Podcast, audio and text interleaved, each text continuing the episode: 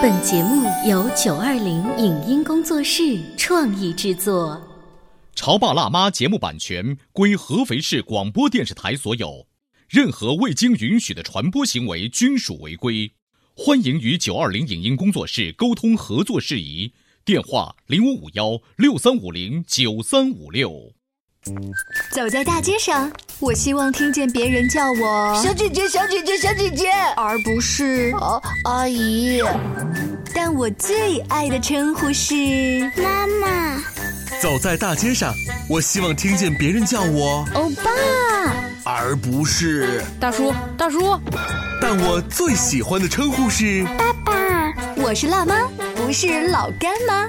我是潮爸，不是太阳能浴霸。八零后时尚育儿广播脱口秀，潮爸辣妈。本节目嘉宾观点不代表本台立场，特此声明。最近，易烊千玺凭借《少年的你》又再次火了一把，而他内向的性格也让许多家长想到了自家的孩子。为什么很多父母会有内向不好或内向吃亏的错误心态？内向和自闭能划等号吗？家长如何评估一个内向的孩子是否健康？你以为充分的遛娃时间真的足够吗？内向孩子的人际交往最核心的原型就是跟父母交往，这句话该怎么理解？欢迎收听八零九零后时尚育儿广播脱口秀《潮爸辣妈》，本期话题：内向孩子是个宝，顺其自然是最好。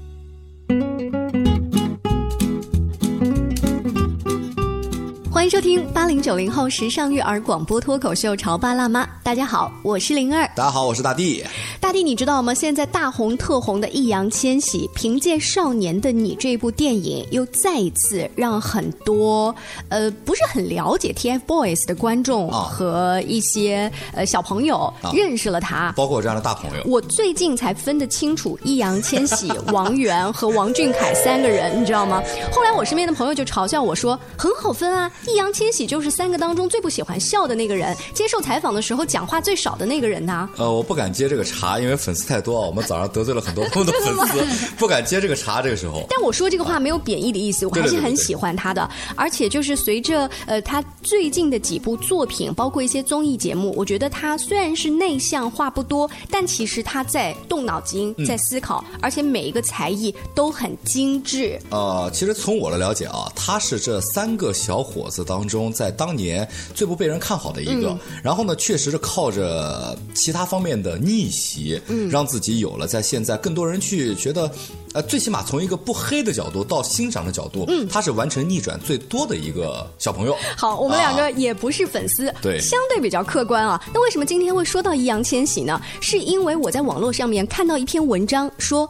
感谢易烊千玺，让我们知道了孩子内向性格的可贵。哎，所以我觉得这个话题很多的家长会感兴趣，因为我的孩子有可能就是内向性格，他不爱在公众面前表达，他胆子特别小，怎么办呢？今天直播间为大家请来了国际高级注册心理咨询师、国家高级家庭教育指导师慕涵老师，欢迎您。大家好，慕涵老师。大部分的如果说家长带着孩子来找你们咨询的话，他是因为我的孩子在公众场合不愿意表达，不愿意。上台拎不上来，对不对？对，那怎么办？内向性格不好，他就打了一个标签。这个首先就是我们家长判断标准的问题。其实我的孩子也是偏内向型的孩子，所以我记得有一个呃细节，他在两岁左右的时候，有一次呃很多小朋友在玩滑滑梯，他很想去玩，但是他就不去。我说那你怎么不去排队不就可以玩了吗？我不要排队。我说那你想干什么？我要在这等，等到所有的小朋友都走了，我一个人再去玩。哦，这就是我哎，啊，就是我。你你知道当时家长的误区是什么呢？就是我家阿姨以及爷爷奶奶都在，当时包括爸爸也在，然后他们就一起会说：“你胆子怎么那么小啊？你去我排个队又怎么样了？你这等得等到什么时候啊？”然后结果我家儿子等了将近一个小时，那个那些小朋友真的就走了，因为当时天也就已经比较晚了嘛，小朋友都走，就他一个，他很开心的一个人跑上去玩了一会。然后他他们在讲的时候呢，我就做了一个保护，因为小的时候是要保护一些的嘛，我就跟他们说：“我说你们看到的是你们认为他的不勇敢，你们认为的他不合群，好像不敢跟人接触。但是我看到的是他的耐力，嗯，对吧？一个孩子可以站那一个小时都不动，就在那站着等。然后他这个耐力比起他直接去玩的那个勇气，到底哪个勇气来的更大呢？你不好评估吧？嗯，对吧？而且他根本就没有觉得自己胆小，是你们给他套了一个胆小的帽子在身上，对不对？所以，。如果儿子那个时候他是内心纠结的，他又想去，又但是他不他不敢，那就是胆子小。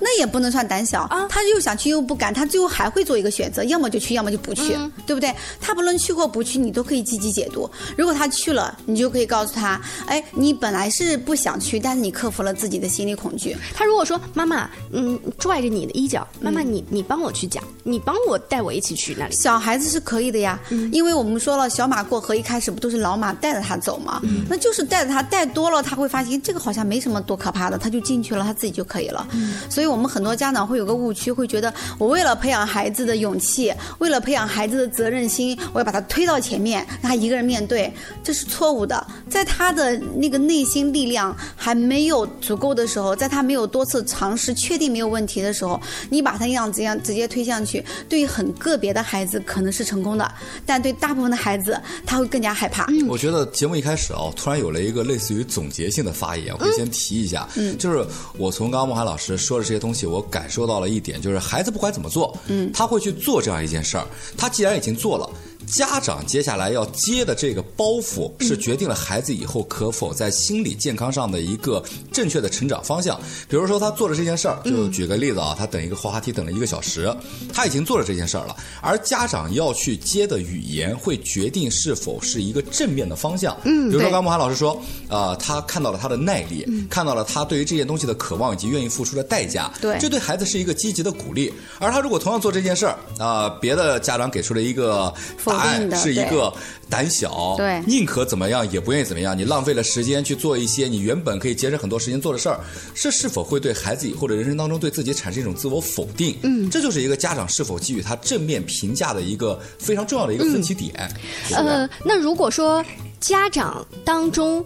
有一个像慕寒老师这样拎出来比较清晰的观点，另外更多的是说，就你就你宠孩子，就你天天对你得有家庭地位。对，真的是因为慕寒老师他是慕寒老师，所以他讲了那个分析之后呢，大部分家长就哎，那好吧，我们听他的。嗯，有一些情况，那你这个时候，其实作为家长，比如说其中一位家长，如果你是明这个道理的，你就可以这样问对方：就是当你去跟孩子说，你看你怎么胆子那么小，你都不能排队去玩吗？你就不能克服一下吗？你就问他，你的目的达到了吗？嗯，他真的因为你这样说，他胆子就变大了吗？嗯，还是他会更加的纠结和痛苦？你要让他去思考他的语言的结果是不是带来他想要的那个结果。如果不是他想要的结果，那你就要问他：那面对孩子的每一个行为，你怎么去解读，能帮他增加他的心理力量，而不是在削弱他的自我认同呢？呃，慕寒老师这方分析啊，跟自己的家里人总有一天是可以讲得清的。对比如说，我们先从老公说起，然后公公婆婆这样子。嗯你知道最后最难的是什么？什么小区里的大爷大妈。这个我倒不怕，我想起了昨天我看了一张表情图啊这个图只有两张图，第一张图在阳台上嘛，孩子跪在地下，妈妈拿着竹竿，她老公特别愤怒，就是没有声音，大概意思、嗯你怎么能这个样子呢？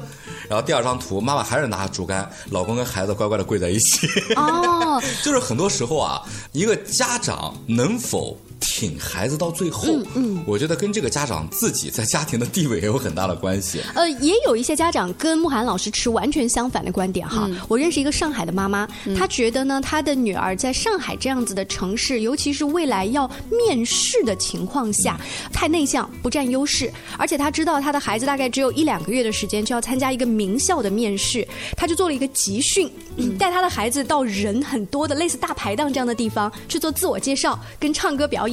然后孩子一开始是很排斥的，但是他强行做了两个月，然后他的孩子就见谁都都唱歌跳舞。最后那个孩子表面上是很顺利的过了那个面试，嗯，但我在这打一个问号，我不知道这个案例到慕寒老师这怎么看？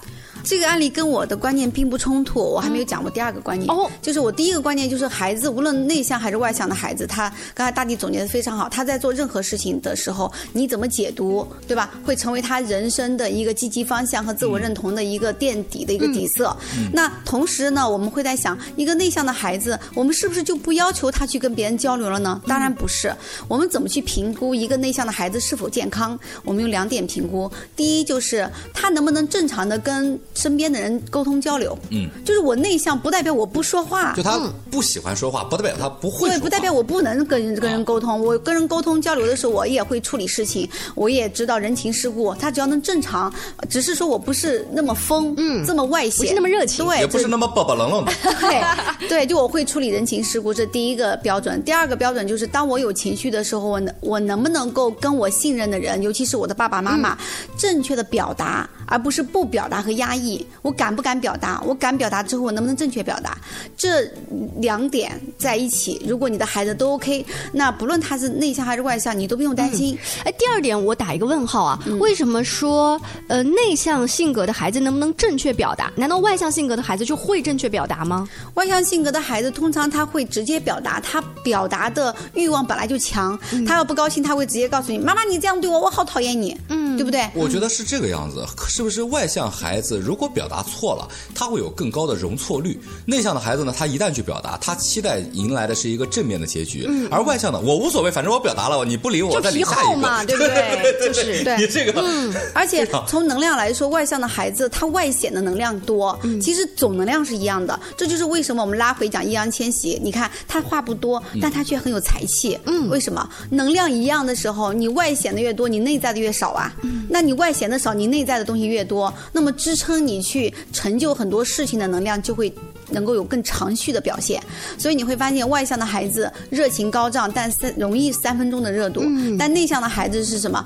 来得慢，但一旦进入状态，他非常的有深度和远度和广度，对不对？哎，慕寒老师这样一说，我想起了，就是国外现在很流行啊，类似呃 TED 演讲这样子的节目，嗯对对很多大咖在这个做演讲的时候都说，其实我从小是个不太爱说话的人，是的我是内向性格。那么，但是现在他在介绍他那个领域的卓越的成就的时候，他是侃侃而谈对，他是侃侃而谈的。然后我每次啊，觉得自己家的小孩啊上不了台面的时候，就去看这样的演讲，来自我安慰一下。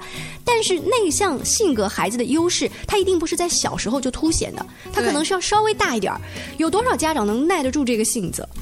那这就是看家长跟孩子各自的造化了。我说实话，就是这个孩子他能不能生存在一个特别懂得静待花开的家庭，还是他生长在一个特别社会化的，比如说家长就会希望他演讲要好，望子成龙对呀，表达要好，然后各种都要好，那么逼迫他用他内在的这些能量外显成另外一个状态。嗯，那么比如说你刚才讲的那个孩子，那个女孩子要参加面试，她的妈妈用这种方式的确是帮她培养了一定的表达能力和不怯场的这种状态，但是一定是耗用了这个孩子大量的能量。你不能说他是坏还是好，因为我们不知道这些能量，如果他节省下来，他的家人如果引导，就他自己如果发现了另外一个非常好的一个呃他更喜欢的某一个行业或者是才艺，他可以更深入的去学习，对吧？但是我不知道他会不会有这个机会，但他妈妈这样子去来逼迫这个孩子成为这样的状态。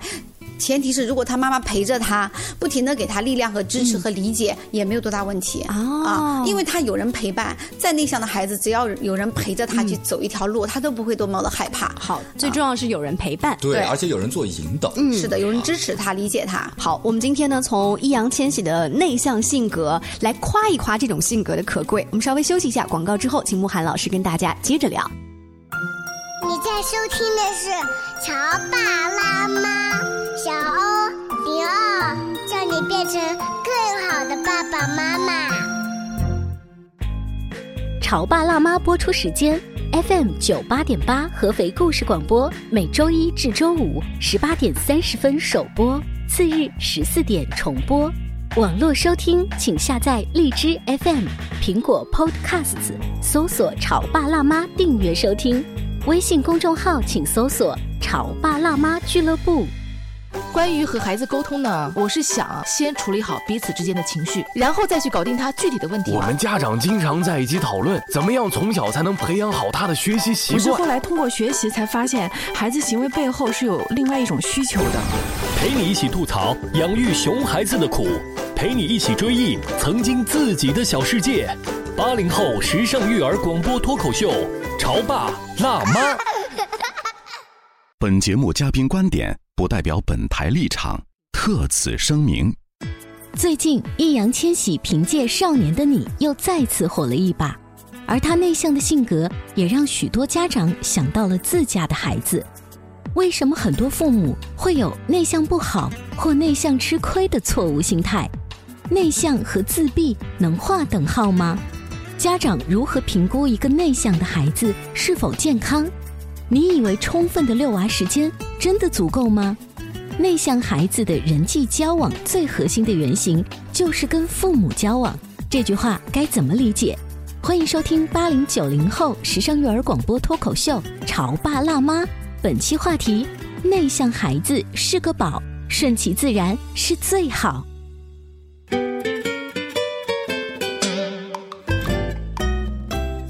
稍微休息一下，欢迎您继续锁定《潮爸辣妈》。我们的节目星期一到星期五傍晚六点半，次日下午两点钟为您重播，而且在荔枝 APP 当中搜“潮爸辣妈”可以订阅收听。今天大地灵儿为大家请来了慕寒老师，我们一起聊一聊内向性格这样子的孩子，他到底有多么可贵？嗯，我觉得“可贵”这个词很好。我从小以我是一个不太会说话，但是长大了以后。算是比较会说话的这样的一个人生履历啊，比较自豪。我妈经常小时候说我说这三棍子打不出一个那啥来。嗯，但是呢，现在长大了以后，我突然发现我所有的谋生的方式啊，全是靠嘴皮子。就是如果我哪天啊嗓子要是坏了，或者嘴巴要是怎么办了，我完了，我赚不了钱了，养不了家了。我一直拿这个事儿来安慰我自己，为什么呢？因为。嗯，上个月在做节目的时候，应该也是跟穆涵老师在聊天，我就聊到了我们家孩子好像说话会比别人晚一些。嗯我对此，我上个月的时候是毫不在意，因为我就拿这个，我说我小时候也不说话，我长大了以后哇夸夸而谈，就跟打开了什么一样。嗯，所以我不担心。一个月以后，嗯，不安的种子慢慢在我心里发芽。我即便再安慰自己，但是面对着每天，你看今天录完节目以后回家叫爸爸。不不不，妈妈，嗯嗯，就是教他新词，他不会去接纳的时候，我心里会依然犯了点嘀咕。为什么好像跟我们家差不多大的孩子已经可以怎么样怎么样了？嗯。但我家依然不这样。我无数次在节目里也好，怎么样安慰自己，但是心里多多少少会有点小九九，会有那么一点点担心，甚至我连自己都开始抚平不了。哎，我想问大地，刚刚那种呃对比，一是对比同龄的孩子，二是对比我作为老爹，我自己做这行。的，我的孩子却讲话，目前开发的还不是很好。十六个、十七个月了已经，对，因为我也有这种感觉。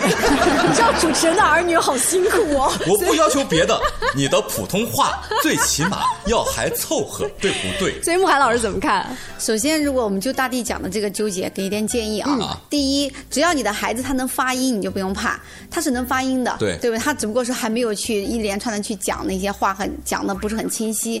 那你要知道这个。说话一定是输入到。储存，然后到输出的一个过程，对吧？那么应该说，很多这个主持人都跟我反馈了这个类似的现象。我后来分析啊，我觉得可能是什么呢？首先，作为主持人跟孩子互动的时候，他的语言丰富度是比一般的家庭要丰富的。嗯嗯。那么还有呢，就是因为这个很丰富，所以孩子在储存的时候，他就有大量的吸收。那么对于大量的吸收，有孩子有两种不同的状态。一种孩子他会更早的就讲出来，嗯，对吧？还有一种孩子，他吸收的很多，他转化的时候，他需要一个过程。他可能会更晚的表达出来，啊，所以我个人觉得，只要他能讲话，没有生理性的问题，你就不用担心，因为每一个孩子他储存了一定量以后，什么时候往外冒，嗯，那不是你能决定的，也不是由他自己刻意决定的，一定是由他自己的一个天然状态。那我遇到过一些什么孩子呢？他一开始不冒，到两岁的时候冒句子，哇哦，太马俊帅呀！你希望他突然讲这个？对，我玩说唱了，就是很多孩子，有的孩子他表达早的嘛，意愿都早，他可能很小他就冒词汇啊，啊，他积累的也很好嘛，他冒词汇。但是有些孩子他冒的一下就冒三到五个字，就会让你哇不说则已，一说一鸣惊人的感觉。所以我还是建议家长在这个时候修炼的就是自己的一份笃定和信任，就是你的孩子能发音，你怕什么？你就不停的继续给他进行输入，输入到一定量的时候，不同的孩子他一定会冒出他的输出。那么输出的质量是什么样？那么就是要看他自己天性的状态。这种耐心和笃定，其实也就好像是看好你内向孩子的那一种对淡定是一样的。是的，我们在上半段的时候，慕寒老师提到了内向孩子跟外向孩子，其实他的总能量是一样的。对，就是你你各自看平衡嘛。我们看一个长线，还有一些什么是你可以安慰一些内向孩子的家长的？你比如说，内向的孩子，首先在学习方面，你相对来说会，只要你引导的好啊，他会比较轻松，因为他比较听你的。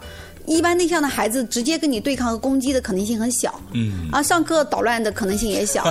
啊，当然了，你可能纠结的是这体育好像不是很好，或者说跟别人沟通或者跟小朋友在一起玩的这个意愿度不是很高。但其实呢，我后来发现很多大量的案例让我发现啊，不是不高，嗯，他们内向的孩子反而其实一样压抑了很多渴望交友的这个欲望，嗯只是家长没有看出来。哦或者就是我们也不能要求他做个全才。你比如说他不会打篮球，他万一会踢足球；他不会打网球，他万一会打乒乓球。你正好没有找到他释放的那对个，点。你要去观察细节。比如讲，我就遇到了最近遇到了四个内向的孩子，他们都做一件事情，就是在学校里会对别的小朋友小打小戳，哦，他戳戳捣捣。后来就发现这些孩子在家里面都好乖，父母就压根想象不到，说我的孩子在学校怎么会这么调皮。嗯，然后后来才发现，这四个孩子都很内向，而且都是男孩子，他们都发想交友出了一个。信号，就是我想交朋友，对，但是爸爸妈妈没有创造这样的机会给他，他又不知道怎么去跟人家交朋友，他就戳戳捣捣。然后于是我就让这四个父母都放下其他的事情，先去帮你孩子找朋友，然后都给我一个反馈，就是哦，真的好多了。他不再，尤其他身边熟悉的那几个人成了朋友过后，他就不再去聊人家了，这个小动作也就没有了，好像他心就安了，就觉得哎，这个已经是我的朋友了，我不用再去惹他了。但也有些孩子进而又会找更远的人去戳戳叨叨，然后我就跟他妈妈说，他的渴望还没有完全消化掉他还需要朋友。然后父母就会给我反馈说：“哎呀，一个孩子需要交那么多朋友啊！”我说他不是需要交那么多朋友，而是他有大量的欲望想去交朋友。至于最后交到多少个，我也不知道。是对他自己最后会有一个判断，就是我跟谁玩的比较好，对对对他会经过筛选，但你必须要给他这个过程。而这个很多孩子背后还有一个原因什么呢？就这些内向的孩子，追溯他零岁开始到现在呢，他的家人都相对比较内向，都不怎么带他出去去玩。然后就是他们会，我们也带他玩过，我就跟他对比，我来让我们看一下量，对比过后发现哦，这个量是很小。他们觉得我也玩，也带他出去转转。我说你那个量太小了，我就跟他讲一下是什么什么样一个量。OK，慕寒老师，我插个话，大概这个量维持在多少合适？从两岁开始，你就可以每周至少有，我就是我建议啊，至少有三次是让他固定的跟一他一些小朋友拼命的玩的那个过程，就是玩到很过瘾。这种拼命的玩，不是去上兴趣班的玩呢，啊，不是，就是在家或者在小区，在在在小区里疯跑的那一种，跟兴趣班没有关系，就是说在家里面，冬天比较天冷，在家里面，那适合到户外就到户外的这样的一个玩。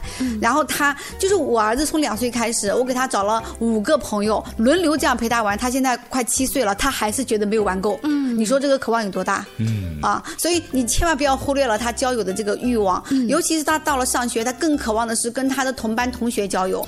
而且我发现内向孩子啊，他一不会主动交友，二是他鼓足勇气去交友，万一碰壁的话，他受挫力啊。对，所以就是像刚刚那个外向的孩子啊，他容错率更高一点，是的他不介意这样的。这个时候更多的是看家长怎么去引导孩子，然后怎么去鼓励孩子。那么这个引导和鼓励，其实他算是一个比较系统的方法吧。总之，我建议家长千万不要做这样的事啊。我看到过一些内向的孩子玩一会，他可能会发生冲突，然后家长讲他也不听，然后家长就好好，如果你不听，我就带你走。哦，那么这样你就等于让他遇到困难就逃避。那应该怎么办呢？首先，第一你要同理他的情绪，就是你为什么就是不愿意，比如从根源解决。对我举个例子，有一个孩子到我家去玩，他非要玩我儿子的钢琴，那儿子就刚买了钢琴，不愿意给他玩啊，然后两个人开始争抢，然后在那哭，然后妈妈就说你要是再这样子，我就带你回去了。我说不要不要，我说必须就这个事把它处理完，你才能带他走。然后我就去问他，我说你是不是很想玩这个钢琴？他说是的，嗯，而且他没有学过钢琴，他却跟我们说我学过，我学得很好。他妈妈说你你撒什么谎？你根本就没有学过。我说你不要说他是撒谎，他只是渴望自己也可以弹得很好，他用这种方式来表达，就是我学过钢琴。我说哦，看来你你是觉得自己好像学过钢琴，可以弹的一样好，是不是这样？他说嗯是的。我说那现在你需要跟我儿子说，我可以玩一下你的钢琴吗？并且告诉他我玩几分钟，嗯，而且我能保护好你的钢琴，你试试看他给不给你。嗯，他开始不愿意，他还要抢，我儿子就不给他，最后他发现抢是真抢不过了，他就他没办法了，他就说那我可不可以这么怎么怎么样？然后我儿子说那好吧，你玩五分钟，你把他保护好，我同意。然后他就去玩了，然后他就解决了这个问题。然后我就跟他妈妈说，你看这样的引导，他才能真的面对这个事情，他知道怎么去做。他以后下次就知道哦，我跟人家说我可以保护好我几分钟。如果这样人家还不同意的话，那么我就告诉他，你就跟你的孩子说，那这是人家的东西，人家还不同意，那不然咱们下次带个东西来交换。如果还不行，还是不同意，请你接受现实。但是你是可以哭泣的，你是可以难受的。你难受完以后呢，你还是要接受现实。所以内向孩子在遇到矛盾的时候，最好在他的身边当场去陪伴他。教他解决这个矛盾。你不在当场也没有问题啊，你事后可以回到家里跟他分析，并且做演绎呀、我们说了都是可以表演的。嗯，然后逐渐的让他发现，哦，原来与人交流是这样子的，没有这么可怕，没有这么麻烦。嗯啊，那时间长了，就我儿子不就是个内向的孩子吗？嗯为什么我两岁就把他找那么多同学过来玩？就是因为呃，我希望他在这方面是健康的，虽然他不用过度，嗯呃，但是他一定是健康，呃，他能够处理该处理的事情嗯就可以了。那么在这四年多的时间里，他的确训练了很好的他的交友能力，但他依然有个特点哦，嗯对于不熟悉的人，他一开始不愿意去主动交流。哦，嗯，因为我不想打破他的性格特征。嗯嗯嗯当你打破了他的，说实话，你也很难打破一个内向的人变成一个外向的人啊。哎，你刚刚那个观点我特别喜欢，就是有一些家长总是抱着想改造自己的孩子或改造自己的老公或老婆，我来我来你知道吗？提一下啊，我们家媳妇儿呢曾经说过这样一句话，就是你说我们俩那么宅。一到周末或者怎么样都不喜欢出去玩，就想在家看电视啊、看电影啊、打游戏啊。那我们孩子要像我们一样怎么办？我说，我们这样有问题吗？我们这样过得不快乐吗？做完节目之后你会发现有点问题，对不对？不是，我觉得很快乐。我觉得作为成年人，有他自己的休闲方式。有人觉得出去旅游很快乐，嗯有人觉得出去踏青很快乐，出去自驾游很快乐。我觉得在家可玩游戏、看电影，在家保持也是一种乐趣上说也很快乐。那那大地其实又讲了一个我想讲的观念，刚、啊刚才可能就忘了。就对于内向的孩子，他的人际交往的最核心的原型就是跟父母的交往。对啊，就是如果父母跟他的交往是非常平等的、非常民主的，你根本不用担心，他肯定能跟人家交往好。呃，那我举个例子，有个妈妈就是的，她她带孩子到游乐场，到了时间呢就要带他走，然后呢孩子不走，她就一顿数落。嗯我都跟你讲好了，你也不走，你这人说话不算话，什么什么什么的。然后我就问他，我说如果是你的朋友，你会这么说吗？他说我不会。我说那说明什么？你不尊重他。对嗯对吧？如果是朋友，我们可能就会说啊，那不然再等你五分钟，对吧？或者提前怎么怎么讲，或者说哎呀，真的要走了，走吧，就好好劝嘛。但为什么对孩子你就这么凶呢？因为你没有把他当成一个真正的独立的、尊重的个体。那么你还指望他回头跟别人交往的时候，他胆子还很大，怎么可能呢？他已经被权威给压制了，那么他会更加的怯懦跟别人去沟通。那我我能不能站在父母的角度来稍微反驳一下这个观点？嗯因为举个例子啊，如果是我朋友，我跟我朋友一起去，他因为他的一些事儿爽约了，我在尊重他的同时不会怪他，但是会让我对他的好感度稍微下降那么一分。而至于是我的孩子，我不想让他成为被朋友讨厌的那一方，所以我想从我这里教他要守规矩，我才这么去教育他。那这样会有问题吗？我也想就这个问题专门开一期节目，就是到底怎么样帮孩子建规则和规矩。那么，如果我们只是就规矩建规矩，你会发现你建再多的规矩都没有用。嗯啊，但是规则的前提一定是爱和是理解，尊重是尊重。是对，嗯如果你尊重了他，其实是很愿意换位思考你的。就是呃，很多小事咱们先学会尊重，然后后来你会发现那些规矩建起来特别容易啊，对，有商有量就是顺其自然就过来了。那今天呢，我们请慕涵老师到直播间，是由国民弟弟易烊千玺啊，他这种内向的性格聊起，对。啊、但是你现在去看易烊千玺，他整个在事业上的发展，会不会让各位家长有一些确定，就是哎，内向性格也是不错的，并且拥有巨大的潜力，内向性格也不是一种病，父母只需要接受它。如果孩子因为内向而过分的害怕尝试、害怕失败，家长就需要帮他做调整。而这些重点，今天你有仔细听节目吗？今天非常感谢慕寒老师做客我们的直播间，我们下期见，拜拜，拜拜。以上节目由九二零影音工作室创意制作，感谢您的收听。